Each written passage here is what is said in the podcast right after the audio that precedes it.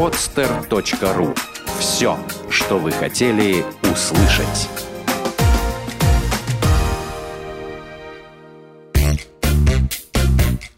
Занимательные крыжики. Бухгалтеры шутят.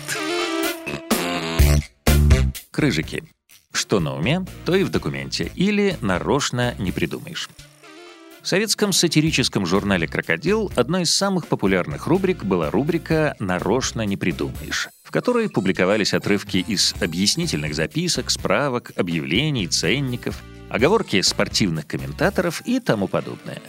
Журнала «Крокодил» давно уже нет, но рубрика уже давно живет своей отдельной жизнью. Поучаствую-ка и я в ее наполнении. Тем более, что бухгалтерская и управленческая переписка — это неистощимый источник шуток, приколов, глупостей и оговорок. Что делать? Человек — существо эмоциональное, мыслит не только мозгом, но и сердцем. Поэтому зачастую то, о чем думается, немедленно переносится на бумагу. Что из этого получается? Давайте посмотрим. Человек, который очень любил женщин.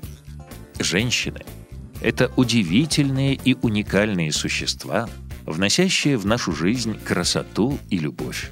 Женщины всегда служили источником вдохновения великих людей. Им посвящались стихи знаменитых поэтов. Их красота увековечена на портретах, которые находятся в лучших музеях мира. Женщины — это наши матери, сестры, любимые, как вы думаете, в каком управленческом документе могут содержаться подобные понегрики? Кто-то догадался? Отлично. Для остальных продолжу цитирование. Абзац «Красная строка». В связи с вышеизложенным, а также в связи с приближением Международного женского дня 8 марта, приказываю начислить премии всем женщинам-сотрудницам нашей организации в следующих размерах. И далее список женщин с суммами причитающихся им вознаграждений у всех в разных размерах. Комплименты женщине — это прекрасно. Кто с этим спорит? Да вот только одна загвоздка.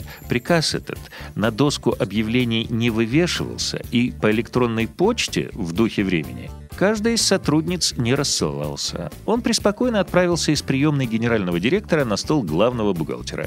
Вряд ли его кто-то читал еще. И зачем тогда директор в изящных выражениях изощрялся?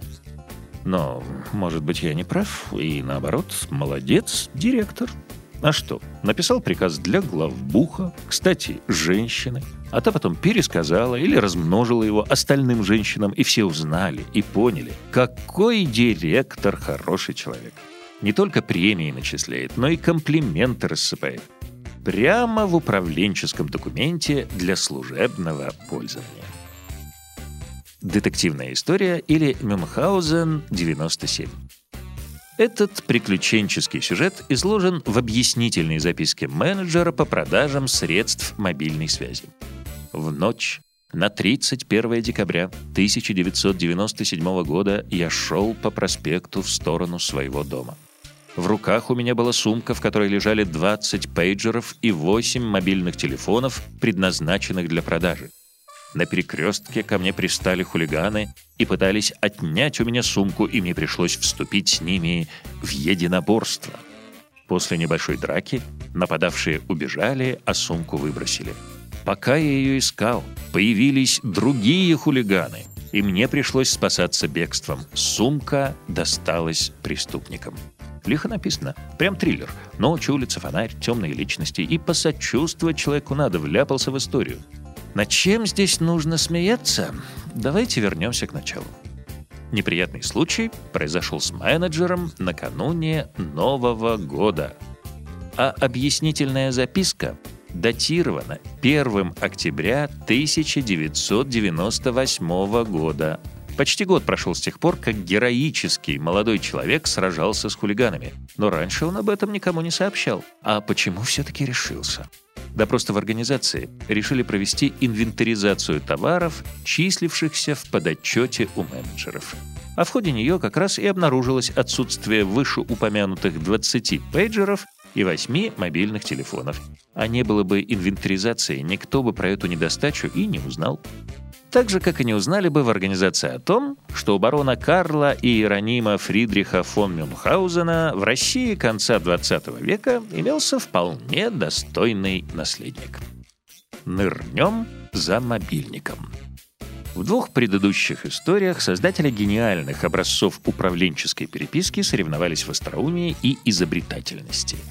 Рассматриваемый же здесь документ подкупает, наоборот, своей откровенностью и простодушием. Человек честно пишет о том, что с ним произошло.